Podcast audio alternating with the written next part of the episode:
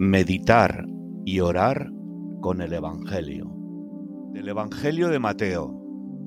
En aquel tiempo Jesús dijo a sus discípulos, Cuando el Hijo del Hombre venga en su gloria, acompañado de todos sus ángeles, entonces se sentará en su trono de gloria. Serán congregados delante de él todas las naciones, y él separará a los unos de los otros, como el pastor separa las ovejas de los cabritos. Meditación La realeza para Jesús está en el servicio al pobre y necesitado.